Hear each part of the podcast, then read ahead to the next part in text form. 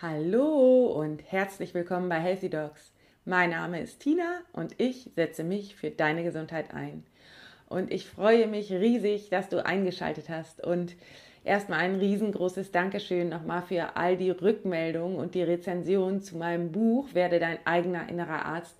Ich bin so unglaublich überwältigt von all dem, was mich da erreicht und unglaublich dankbar zu hören, dass das so gut ankommt und so viele Leute inspiriert und ja, ähm, das macht mich unglaublich glücklich, weil ich nämlich gar nicht so sicher war, ob ich das überhaupt rausgeben sollte. Und jetzt, ähm, ja, bin ich einfach so dankbar, dass ich das dann doch getan habe und so vielen dabei helfen konnte, vielleicht auch über sich selbst zu sprechen oder etwas über sich selbst zu lernen. Und ja, da bin ich total glücklich drüber. Und wenn du mir ein Lächeln aufs Gesicht zaubern willst, dann gib mir doch eine Bewertung bei Amazon, denn je mehr Bewertungen ähm, ich da habe, desto mehr können dieses Buch finden und desto mehr kann die Botschaft noch verbreitet werden und das ist mir unglaublich wichtig.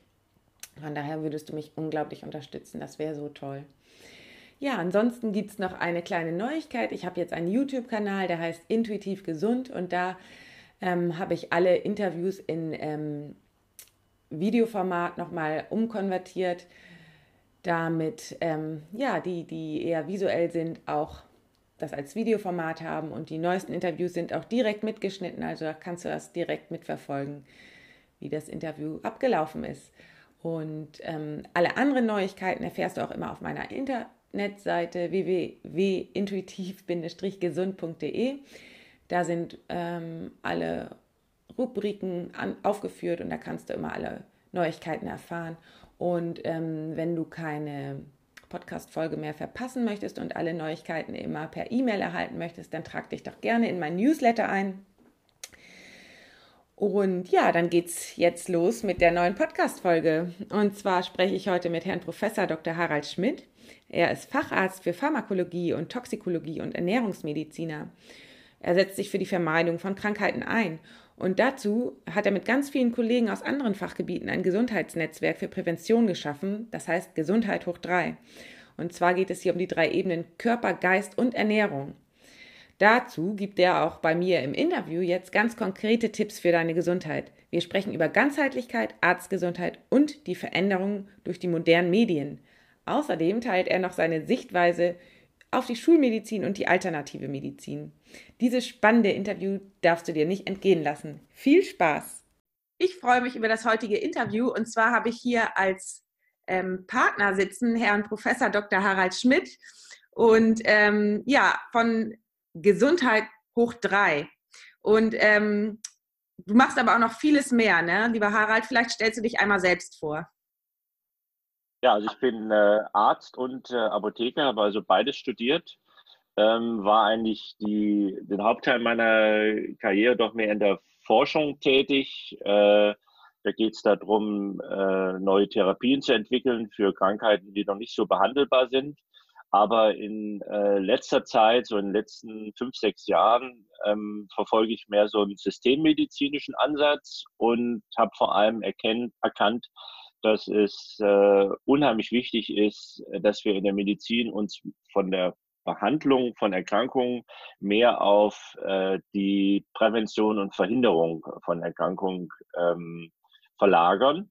Und da habe ich um mich herum in Aachen äh, einige Leute geschart, die äh, sozusagen das gleiche Ziel äh, vereint. Und äh, das kann, das kann man als Arzt eigentlich nicht machen. Da gehören Ernährungsberater dazu, Entspannungstherapeuten, Ernährungsberater, äh, Physiotherapeuten, Personal Trainer. Das ist so komplex, das Ganze.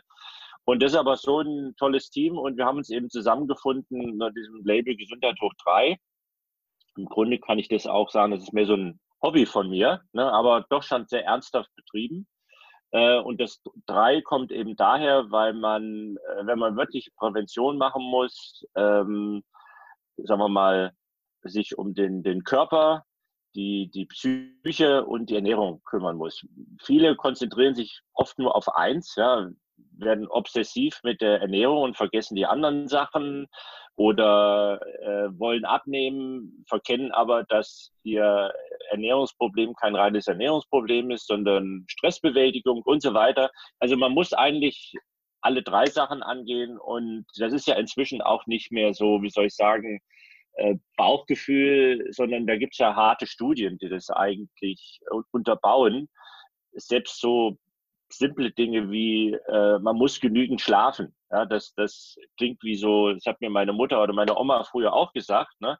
Aber inzwischen gibt es halt wirklich sehr, sehr solide Studien, die zeigen, dass äh, Schlafdefizit so beginnend im Alter von 40 einer der Hauptrisikofaktoren für Alzheimer zum Beispiel ist. Ne? Also diese simplen Dinge im Leben sind unheimlich wichtig und werden halt so ein bisschen vernachlässigt, weil wir ehrlich gesagt ja kein Gesundheitssystem haben, sondern wie, wir haben ein Krankheitssystem. Ne? Für deine Krankenkasse fällst du praktisch jahrzehntelang nicht auf, ja, bist eigentlich überhaupt kein Kunde, zahlst vielleicht deine Beiträge. Erst wenn du krank wirst, dann tauchst du plötzlich auf dem Radar auf.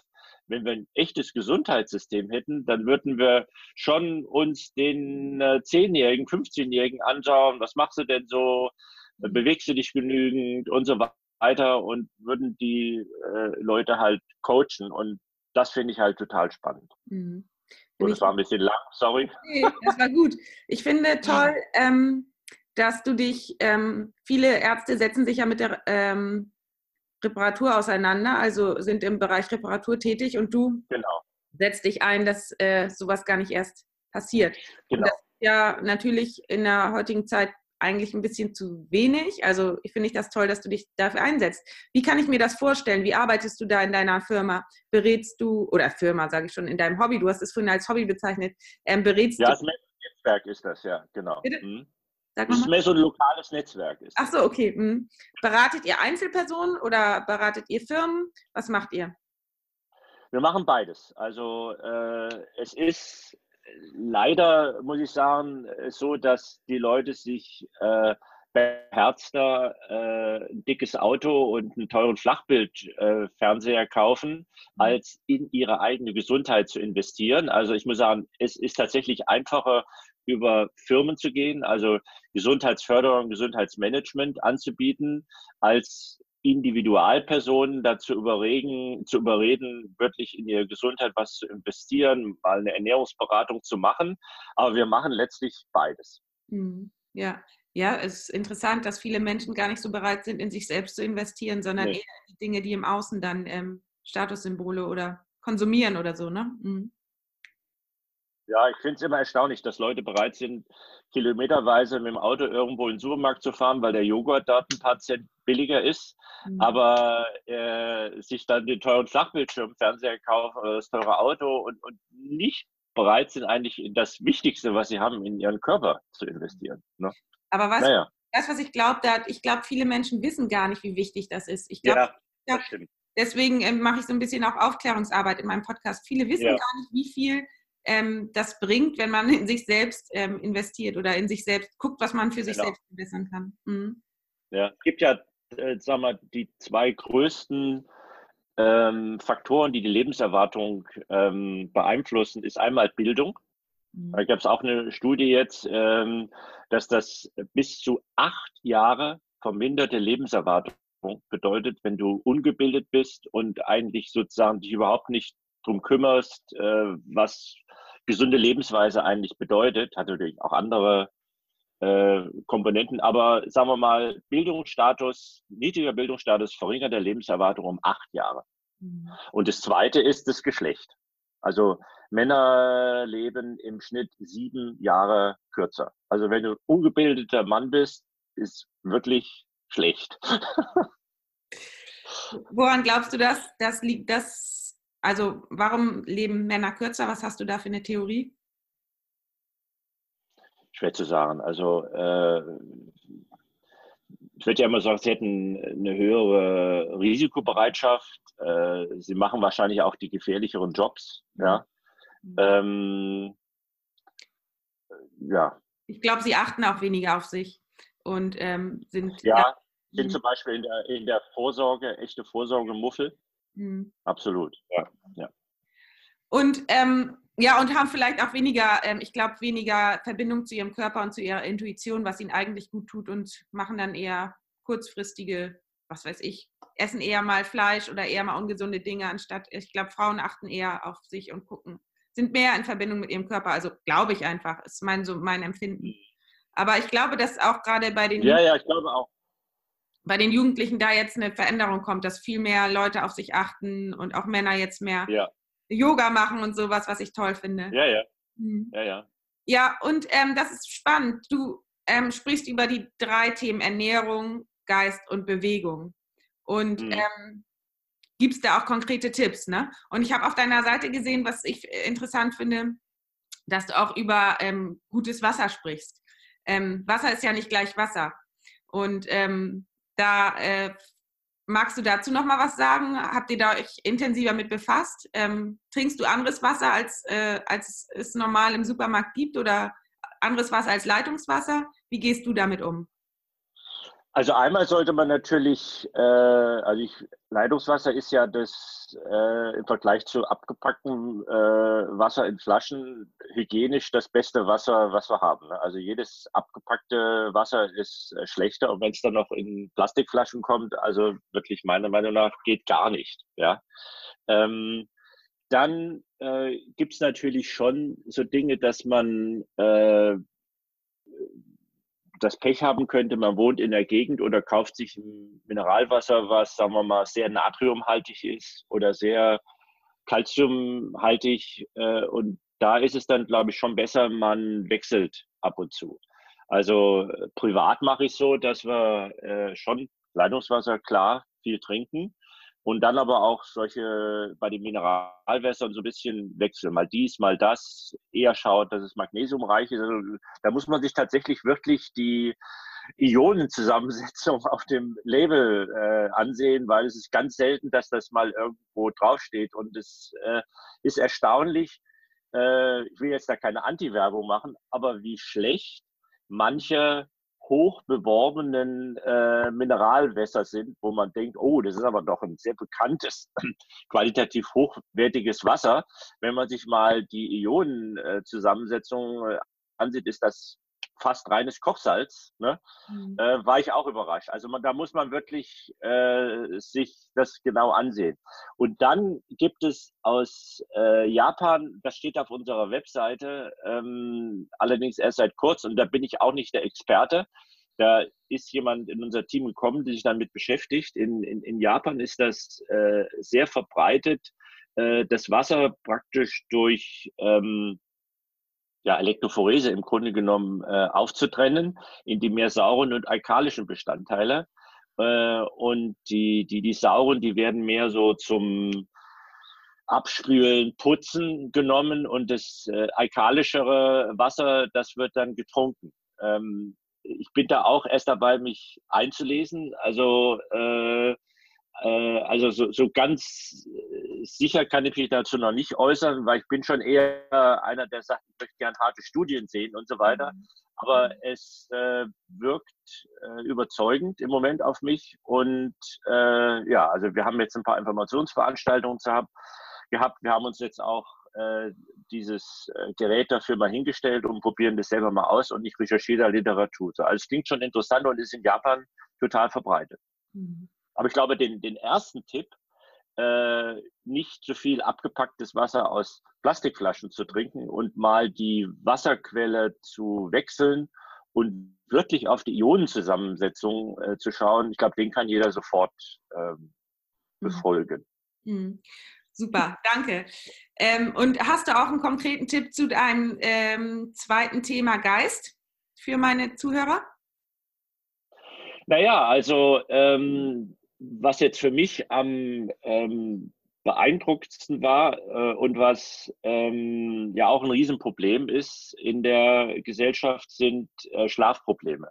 Also wenn man sich die Statistiken anschaut, ähm, haben angeblich 60 Prozent der Bevölkerung Schlafprobleme, also Einschlafprobleme, Durchschlafprobleme oder die schlafen einfach zu kurz, ja, trifft oftmals äh, auch die sozusagen ähm, empfindlichste Altersgruppe, nämlich äh, so 30, 40-Jährige, die mit jungen Kindern, weil die wirklich dann den, diametral unterschiedlichen Schlaf-Wach-Rhythmus haben, selber als ihre Kinder.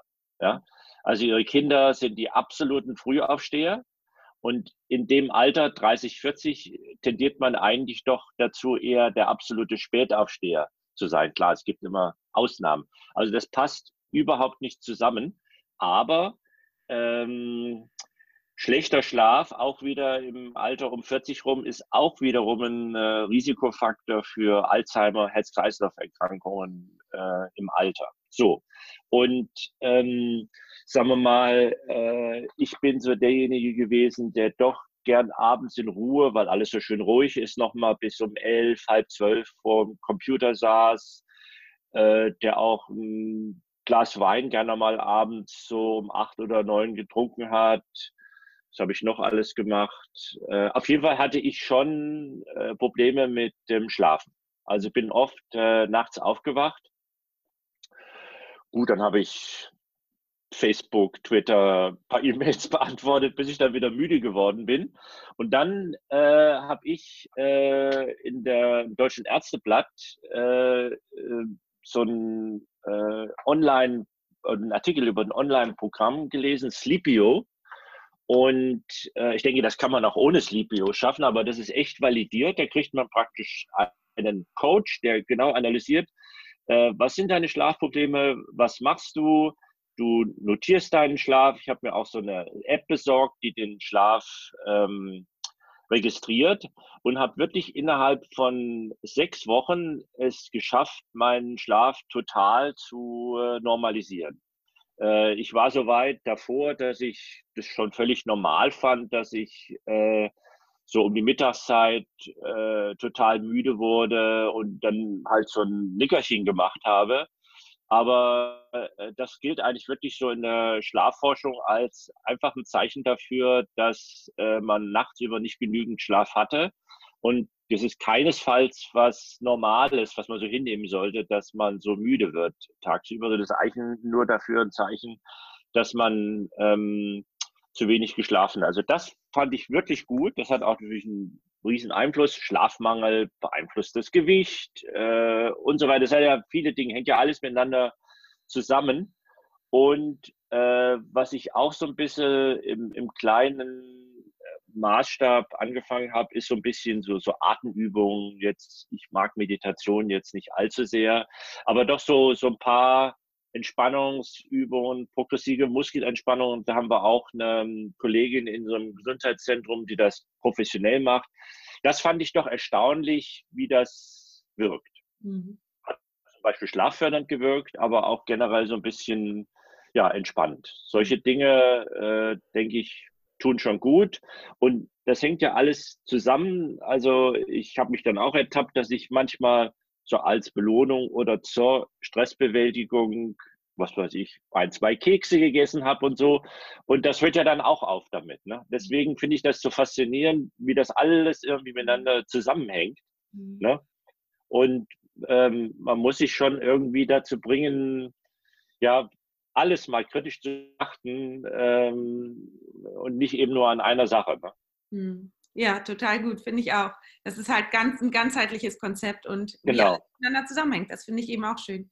Sag mal, und wie machst du das ähm, mit Patienten?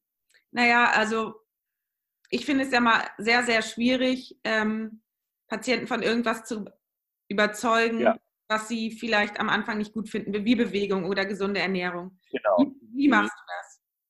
Na, da gibt es äh, jedenfalls bei uns in der Ärztekammer Nordrhein gab es so ein, äh, diese Fortbildungskurse. Du kannst dich ja weiterbilden als Arzt für, heißt das, Gesundheitsförderung und Prävention, glaube ich. Und äh, klar, da, da wirst du ein bisschen abgedatet, was ist überhaupt so der, der Forschungsstand in all den äh, Fragen.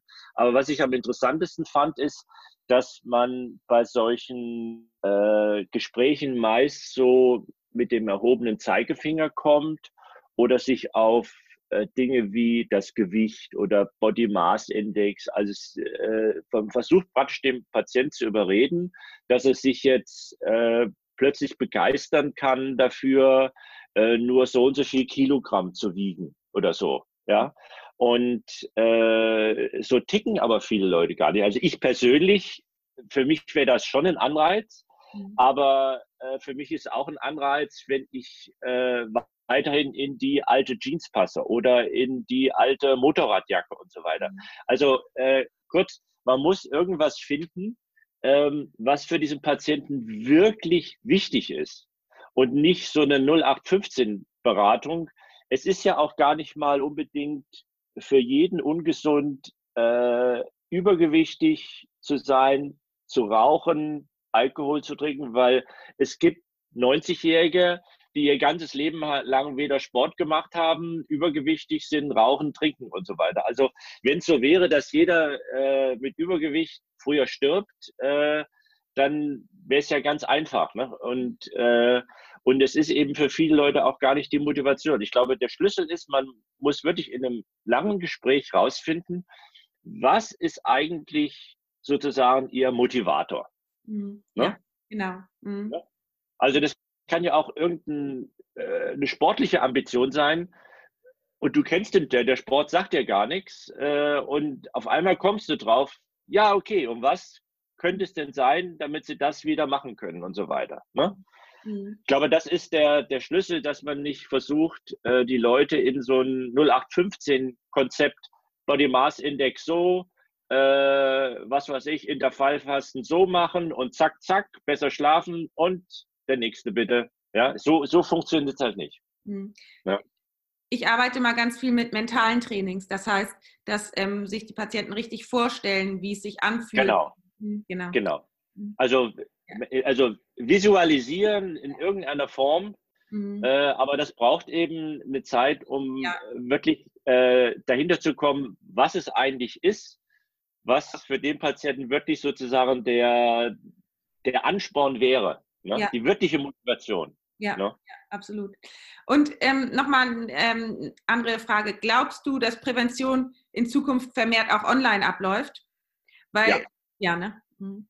Unbedingt, unbedingt. Also äh, das heißt ja jetzt äh, künstliche Intelligenz, ne? wird das ja oft genannt. Im Grunde genommen ist das gar keine Riesenintelligenz, sondern was äh, diese Algorithmen im Grunde genommen machen, sie ähm, sozusagen beurteilen, völlig unabhängig rein auf Datenlage, ohne Vorurteile, ohne persönliche Präferenzen. Äh, wie stellt sich der Patient im Moment dar und was ist sozusagen, was sich daraus ergibt? Da war jetzt in Nature Medicine vor drei Wochen ein Paper, das war eine künstliche Intelligenz für äh, Kinderärzte.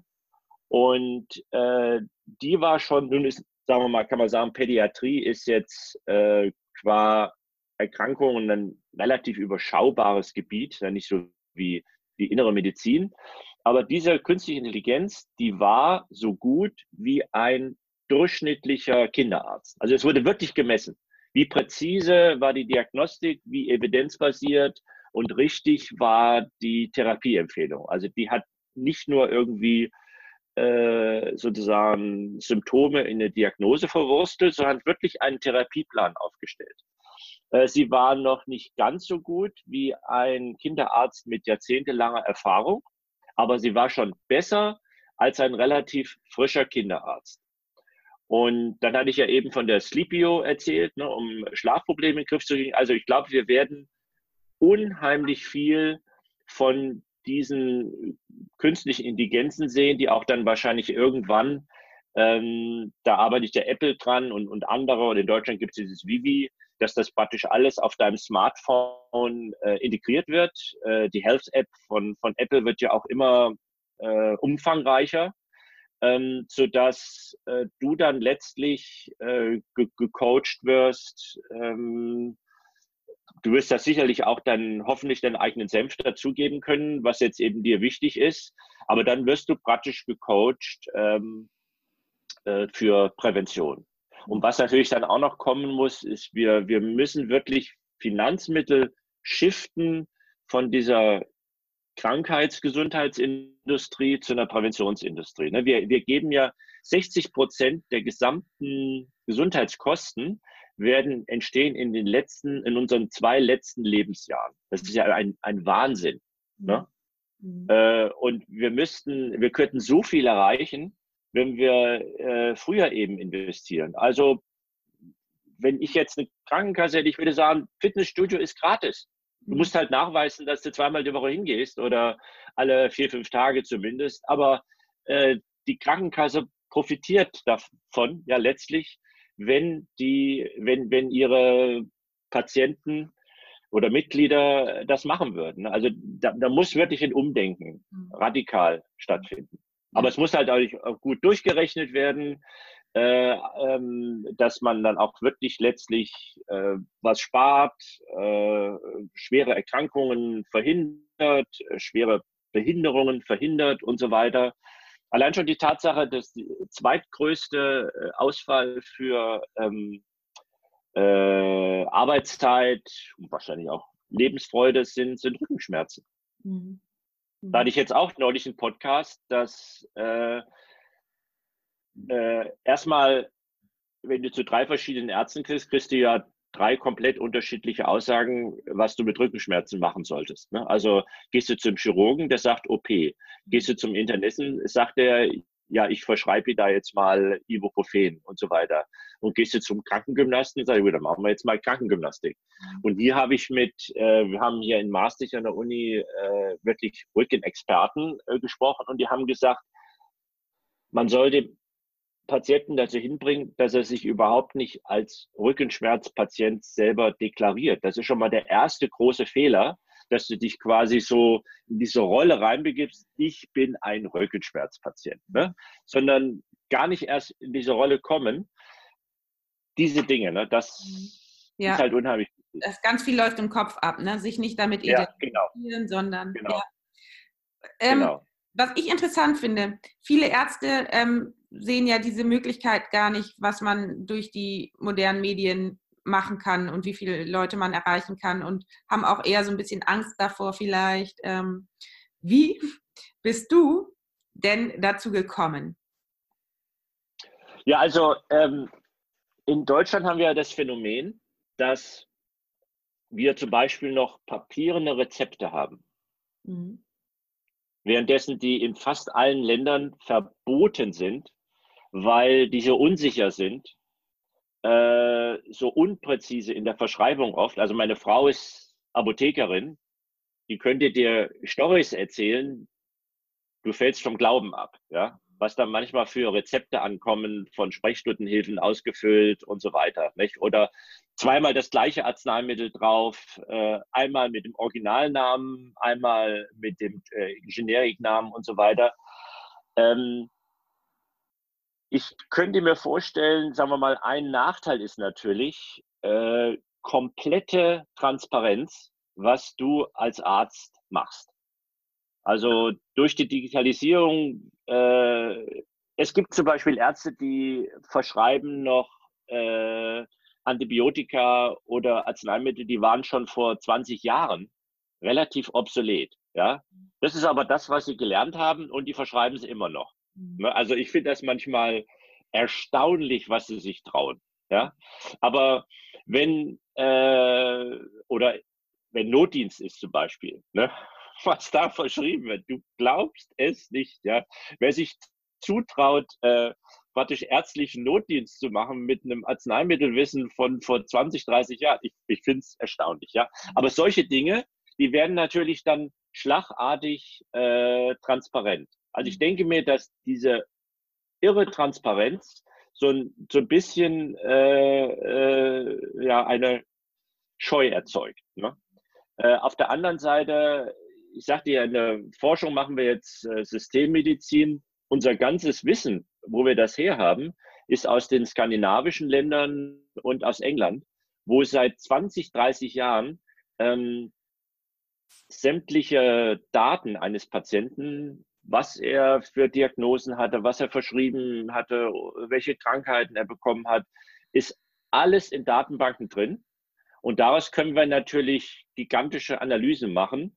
Und da ist noch nie irgendetwas äh, passiert. Es hat noch nie ein Datenleak, noch nie irgendwas Negatives gegeben.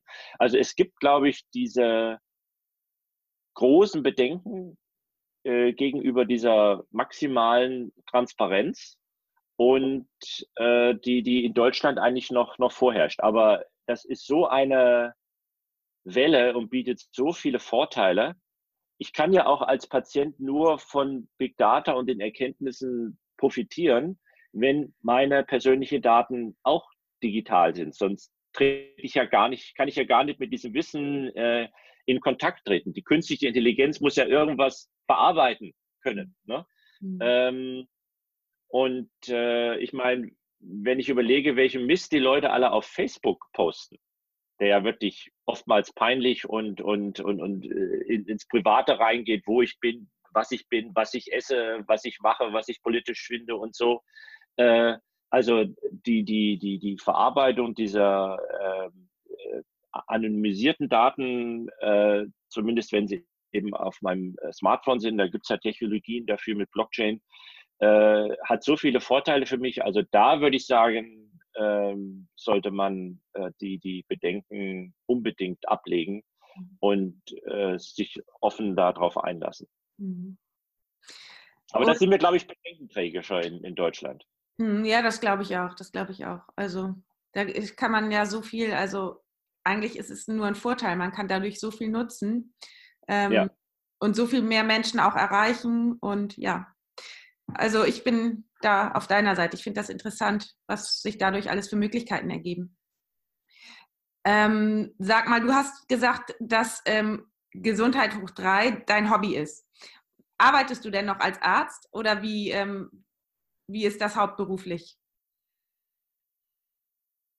Nee, also das, dieses, dieses Ärztliche, das mache ich wirklich äh, zu einem kleinen Teil nebenher. Ich bin hauptsächlich äh, in, der, in der Forschung äh, tätig. Ne? Also wir, wir machen jetzt die Systemmedizin, hatte ich jetzt auch äh, vorletzten Podcast, der ist mir etwas lang geraten.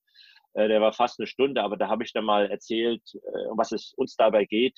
Ähm, die, die, die Grundannahme ist ja, dass äh, sämtliche Krankheitsbezeichnungen, die wir im Moment haben, im Wesentlichen äh, organbasiert sind und symptombasiert sind. Ne? Also wir haben uns auch die ganze Medizin so fein säuberlich nach Organen aufgeteilt. Es gibt für jedes Organ gibt es einen Facharzt und eine Klinik. Ja? Die mhm. Kardiolo Kardiologie, Kardiologe, die, die Gastroenterologie, der Gastroenterologe, als wenn Erkrankungen sich fein säuberlich an Organgrenzen halten würden. Mhm. Ähm, was aber, wenn man mal sich das überlegt, völlig unwahrscheinlich ist, weil Erkrankungen sind meistens durch gestörte Signalwege verursacht und äh, die kommen in der Regel in mehr als in einem Organ vor. Also ist die Wahrscheinlichkeit sehr hoch, dass äh, bei sozusagen einem Erkrankungsmechanismus man auch Symptome in mehreren Organen hat. Mhm. Das erkennen wir aber nicht, wenn wir äh, Krankheiten immer per Organ definieren und wenn irgendwas woanders auftaucht, halt überweisen zu einem anderen Facharzt. Ne? Mhm. Wo wir also hin müssen, ist wieder den ganzen Patienten zu betrachten. Allerdings schaffen wir das evidenzbasiert nur äh, durch Big Data. Also das kann kein einzelner Arzt mehr leisten weil du musst ja dann quasi das äh, gesamte medizinische Wissen äh, des gesamten Körpers tagesaktuell parat haben. Und das schafft man nur, wenn man durch künstliche Intelligenz ähm, unterstützt wird. Da gibt es auch ein tolles Buch von Eric Topol. Ähm, das ist so ein äh, Zukunftsforscher in der Medizin. Der war mal der Direktor vom, vom Scripps Research Institute, ist jetzt gerade rausgekommen vor zwei Wochen.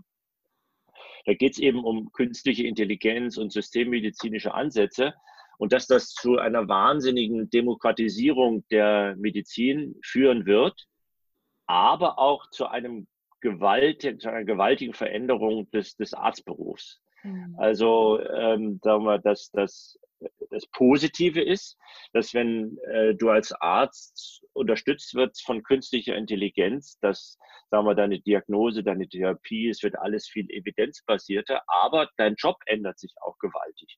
Du wirst, du bist praktisch nicht mehr du mit deinem Gehirn, der, der Herr des gesamten medizinischen Wissens tagesaktuell, sondern die künstliche Intelligenz ist es. Mhm. Und deine Aufgabe ist eigentlich, mit dem Patienten zu sprechen und, sagen wir mal, ihn zu coachen, äh, ihn zu betreuen, äh, äh, auch mit emotionaler Intelligenz, wenn es eben äh, schwierigere, schwerwiegendere Erkrankungen sind. Und äh, das, was immer so bedauert wird, ich habe so wenig Zeit für meine Patienten, das wirst du dann haben. Ne? weil äh, du von vielen anderen Dingen äh, komplett entlastet wirst. Also, äh, aber es wird den Beruf dramatisch verändern. Wir werden nicht mehr dieses Spezialistentum brauchen. Wir brauchen mehr, ähm, ja, man könnte sagen Allgemeinmediziner. Wir nennen es halt Systemmedizin. Äh, das, was man, als ich Medizin studiert habe, vor 20, 30 Jahren schon irgendwie so im Bauchgefühl hatte, äh, man, man muss doch immer den ganzen Patienten anschauen und sagen wir mal, wo man jetzt sagt, dass auch traditionelle chinesische Medizin in die Richtung geht, aber das eben kombiniert und gepaart mit äh, harten Daten.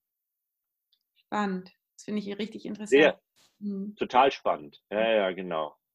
Ähm, also es wird dann zu komplett anderen Krankheitsdefinitionen führen. Ne? Also wir, wir werden Krankheiten, ich meine, was ist Bluthochdruck? Ähm, 95 Prozent der Patienten mit Bluthochdruck werden mit essentieller Hypertonie kodiert, was im Grunde genommen bedeutet, ihr Blutdruck ist erhöht, aber wir wissen nicht warum.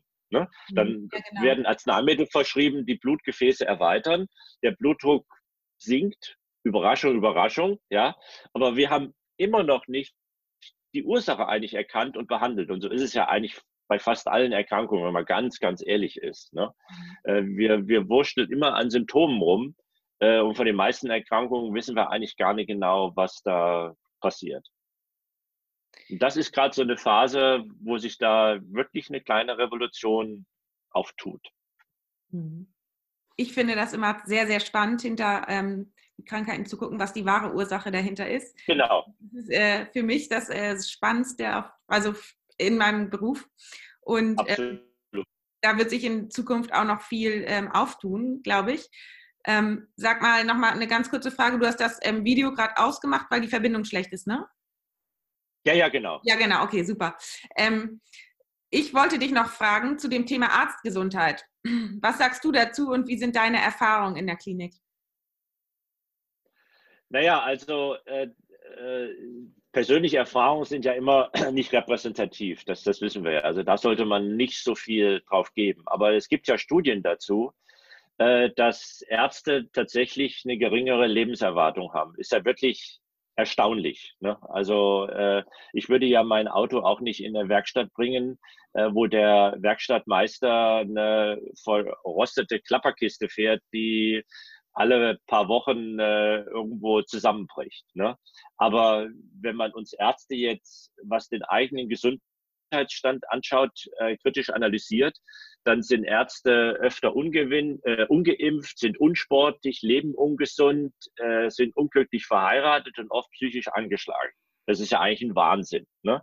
Mhm. Also das kommt möglicherweise, kann man jetzt vermuten, von einem Helfersyndrom. Ähm, aber Ärzte sind, glaube ich, auch sehr unangenehme Patienten, wenn man sie selber als Patient hat. Ne? Wissen wahrscheinlich alles besser, äh, und äh, ja, und gehen möglicherweise gar nicht zu einem Kollegen in der ernsten Absicht, jetzt äh, sich beraten oder behandeln zu lassen, oder wissen das eh besser. Ne? Also ähm, dann gibt es natürlich die berufliche Überlastung. Äh, da habe ich aber auch viele Kollegen kennengelernt, die äh, über Dienste stöhnen, aber sie dann auch nicht äh, ablehnen, äh, weil natürlich äh, für einen Stationsarzt das Gehalt höher werden kann als von einem Oberarzt, wenn man relativ viele Dienste macht. Also ähm, das ist auch oft ambivalent. Ne?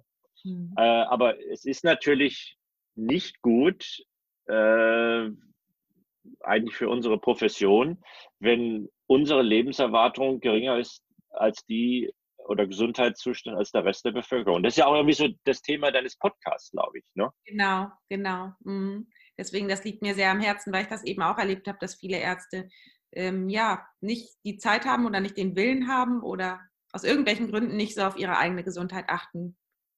Und ähm, ja, finde ich total interessant und ich finde, dass sich das auch in Zukunft ja ändern sollte und setze mich Ja, muss man. Naja, ich meine, mhm. wie will man, wenn man jetzt als Arzt übergewichtig ist, wie will man allen Ernstes einem Patienten eine Ernährungsberatung angedeihen lassen? Weil das passt doch irgendwie nicht, oder? Nee, auf jeden Fall. Nicht authentisch auf jeden Fall. Nicht authentisch, ne? Mhm. Ja, ja. Und sag mal, was tust du persönlich für deine Gesundheit?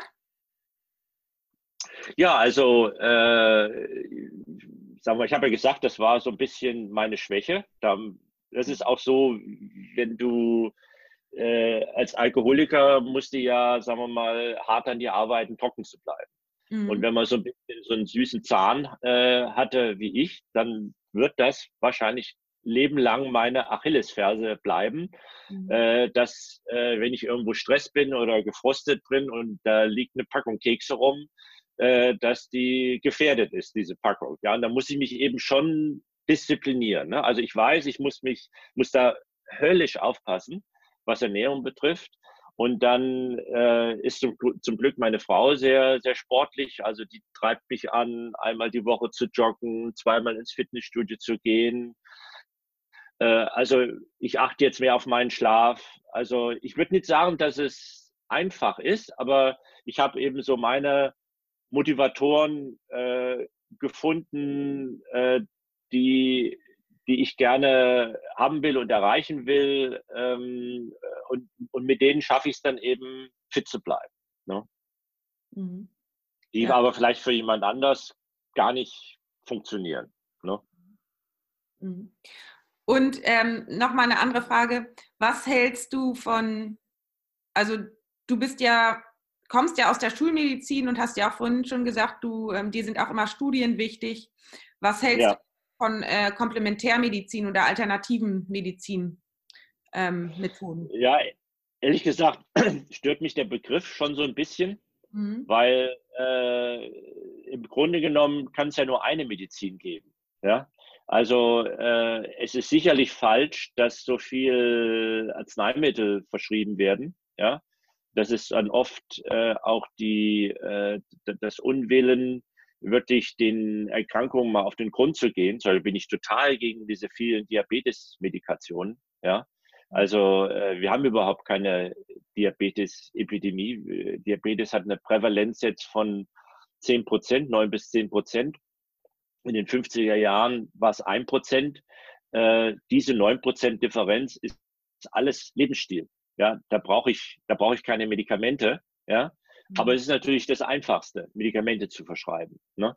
Äh, also so den Aspekt der Schulmedizin halte ich für falsch.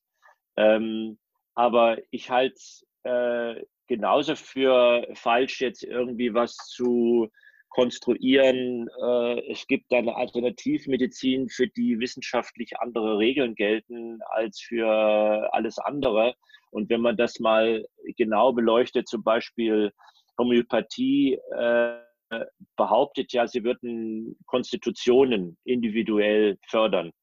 Aber du kannst auch ein Homöopathikum gegen Bauchschmerzen kaufen. Das ist genauso äh, eine Indikation, völlig konstitutionsunabhängig, äh, wie du dir sonst ein Bauchschmerzmittel kaufen könntest oder dies oder das. Ne? Also äh, ich finde, äh, diese, diese Ansätze machen es sich äh, zu leicht, was äh, Evidenz äh, betrifft. Und äh, vielfach äh, wirken sie wahrscheinlich als Placebo, wobei ich gar nichts dagegen habe gegen Placebos. Ich habe sogar einen Podcast über Placebos gemacht. Ne? Ja, ähm, ein Arzt, der nicht mit äh, sozusagen der Placebo-Komponente äh, von seinem ärztlichen Handeln, ob das jetzt ein Arzneimittel ist oder eine Physiotherapie und so weiter, umgehen kann, der, ähm, der schränkt den Erfolg seiner Behandlung ein. Jedes Arzneimittel, jede ärztliche Maßnahme hat eine hohe Placebo-Komponente. Ne? Mhm. Ähm, eine Aspirintablette hat ungefähr 60 Prozent Placebo-Wirkung. Ja? Wenn ich eine Kopfschmerztablette nehme und fühle mich zehn Minuten später schon besser, dann ist das eine Placebo-Wirkung. Es ist unmöglich, äh, dass in der kurzen Zeit äh, die Aspirintablette schon gewirkt haben kann. Aber die meisten Leute würden sagen, ah, jetzt geht es mir schon besser. Ne? Nach zehn Minuten, ja. Äh, und so ist es bei vielen Dingen. Ne? Also das muss man schon ausnutzen. Ähm, aber mir wird da, wir werden da oft äh, zu große, unbewiesene Gedankengerüste aufgebaut. Mhm. Ne? Mhm. Ja. Und äh, allerdings muss ich auch zugeben, wenn ich äh, so kleine Befindlichkeits, also meine Frau zum Beispiel ist da ganz anders, ne? die, die denkt da ganz anders drüber. Da, das ist so der alteste Punkt, über den wir, sagen wir mal, leicht in äh, äh, unterschiedliche Meinungen geraten können. Aber äh, sie hat mir auch oft schon Schüssler Salz angerührt und so weiter, wenn ich gestresst war und so weiter. Und das trinke ich dann auch, äh, einfach weil es von ihr ist. Ne? Und das tut mir dann auch gut. Also ich will jetzt auch gar nicht abstreiten, dass es da so eine Grauzone gibt, nennen wir es Placebo, nennen wir es irgendwas. Wissenschaftlich überzeugt es mich nicht, aber ich bin da auch jetzt nicht. Es gibt ja Leute, die sind ja, äh, ja, wie soll ich sagen, die, die, die, die, äh, äh, sind ja richtige Kämpfer gegen diese alternativen Methoden und so weiter. Äh, das ist natürlich auch völlig übertrieben. Ne? Also äh, das muss jeder selber wissen. Ich persönlich würde sagen, bin nicht so ganz überzeugt davon, aber auch nicht komplett immun, das gelegentlich mal anzuwenden. Mhm. Finde ich gut, ja. Ja, ähm, wo können denn jetzt meine Hörer dich finden? Was den Podcast betrifft, oder wie? Ja, ja zum Podcast habe ich auch noch eine Frage. Der Podcast, ja. genau, gut, dass du es ansprichst. Dein Podcast, ähm, was für Themen behandelst du dort? Eigentlich alles. Mhm. Äh, alles, was ich jetzt äh, in der Medizin äh, relevant finde und äh, ähm, zurzeit äh, ändert sich sehr viel in der Medizin. Äh, ich glaube, ich habe so ein bisschen meine Grundeinstellung gesagt, also Arzneimittel so spät wie möglich, äh, Prävention so früh wie möglich, aber alles maximal evidenzbasiert. Wenn ich, sagen wir mal, kompetenzmäßig mich zu sehr auf dünnem Eis befinde oder mich empfinde, dann suche ich mir halt einen Interviewpartner. Ich komme viel rum, deswegen und kenne auch eine Menge Leute. Äh, dann interviewe ich die halt, äh, das machst du ja auch, ne? Mhm. aber im Grunde genommen äh, ja praktisch das ganze Spektrum. Aber meistens so, was jetzt mir gerade über den Weg gekommen ist, ich will mich auch nicht wiederholen, jetzt bereite ich gerade einen vor über Cannabis, ähm, Hype oder Hope, ja, mhm. ähm, äh, weil es mich gerade interessiert, das geht so von Woche zu Woche. Mhm. Ne? Ja, cool. Aber das Grund, Grundthema ist äh, Prävention, Prävention und Evidenz, Evidenz. Mhm. Finde ich gut. Ähm, und ich fand die Folge mit dem Placebo-Effekt sehr spannend. Und ich schreibe das alles in die Show Notes, dass ähm, meine Hörer dich auch finden können. Und ähm, sonst deine, ähm, dein Gesundheit hoch 3 findet man ja unter www.gesundheithoch3.de. Das sch äh, schreibe ich auch. Genau. Mhm. Oh, super. Danke. Ja, alles klar. Ja, dann überlasse ich dir mal das Schlusswort heute, wenn du irgendwas noch sagen möchtest, meinen Hörern etwas mitgeben möchtest oder ja, musst du auch nicht, wie du lustig bist. Ja, ich denke, wir haben eigentlich alles schon äh, gesagt. Man kann sich nur äh, wiederholen. Deine Hörer sind ja, denke ich, im Wesentlichen Ärzte. Ne? Ja, genau, Ärzte, aber auch, ähm, ja, eigentlich ist mein, kann jeder meinen Podcast hören. Na klar, ja, ja, ja, klar. Mhm. Äh, ja gut, also ich denke, wir, wir denken ja sehr ähnlich äh, mhm. darüber, dass sich äh, doch einiges äh, ändern muss in unserem Gesundheitssystem. Wir müssen eigentlich zu einem wirklichen Gesundheitssystem hinkommen. Mhm. Und da sollten wir als Ärzte, ähm, glaube ich, äh, voranschreiten. Ähm, und was vielleicht auch wichtig ist, dass wir uns nicht so sehr abgehoben als sozusagen die letzte einzige Autorität äh, empfinden, was gesundes Leben betrifft, sondern akzeptieren, dass wir eigentlich mehr in so einem Team arbeiten müssen, auch mit anderen Disziplinen. Ähm, es ist ja nur in Deutschland so, dass diese anderen, sagen wir mal, Gesundheitsberufe wie ähm, Pfleger, äh, Krankengymnasten und so weiter, dass das nicht akademische Berufe sind. Im Ausland sind das alles akademische Berufe. Da gibt es äh, Professuren für Nursing, es gibt Forschungsinstitute für Nursing, es gibt Professuren für Krankengymnastik, äh, Forschungsinstitute dafür. Ähm, und äh, wir sollten da eigentlich äh, interdisziplinärer denken in Zukunft. Mhm. Ja, finde ich schön. Super Schlusswort. Ich danke dir sehr für das Gespräch und ja, freue mich, wenn wir in Kontakt bleiben. Ich mich auch. Ich habe mein Video jetzt wieder eingeschaltet. Super. Äh, aber es war, glaube ich, ganz gut für den Ton so. Ne? Ja, genau. War gut, auf jeden Fall. Gut, Harald, dann mach's gut. Ja, danke. Ich hoffe sehr, dass dieses Interview dich inspiriert hat und du etwas für dich mitnehmen konntest. Und wenn ja, würde ich mich riesig freuen, wenn du es mit Kollegen und Freunden teilst. Und ähm, ja, wenn du dich mit mir verbinden willst, würde ich mich unglaublich freuen, wenn wir uns einfach auf meiner Internetseite treffen oder auch bei Facebook oder Instagram. Und ja, dann wünsche ich dir erstmal einen ganz schönen Tag und alles Liebe, bleib gesund, deine Tina.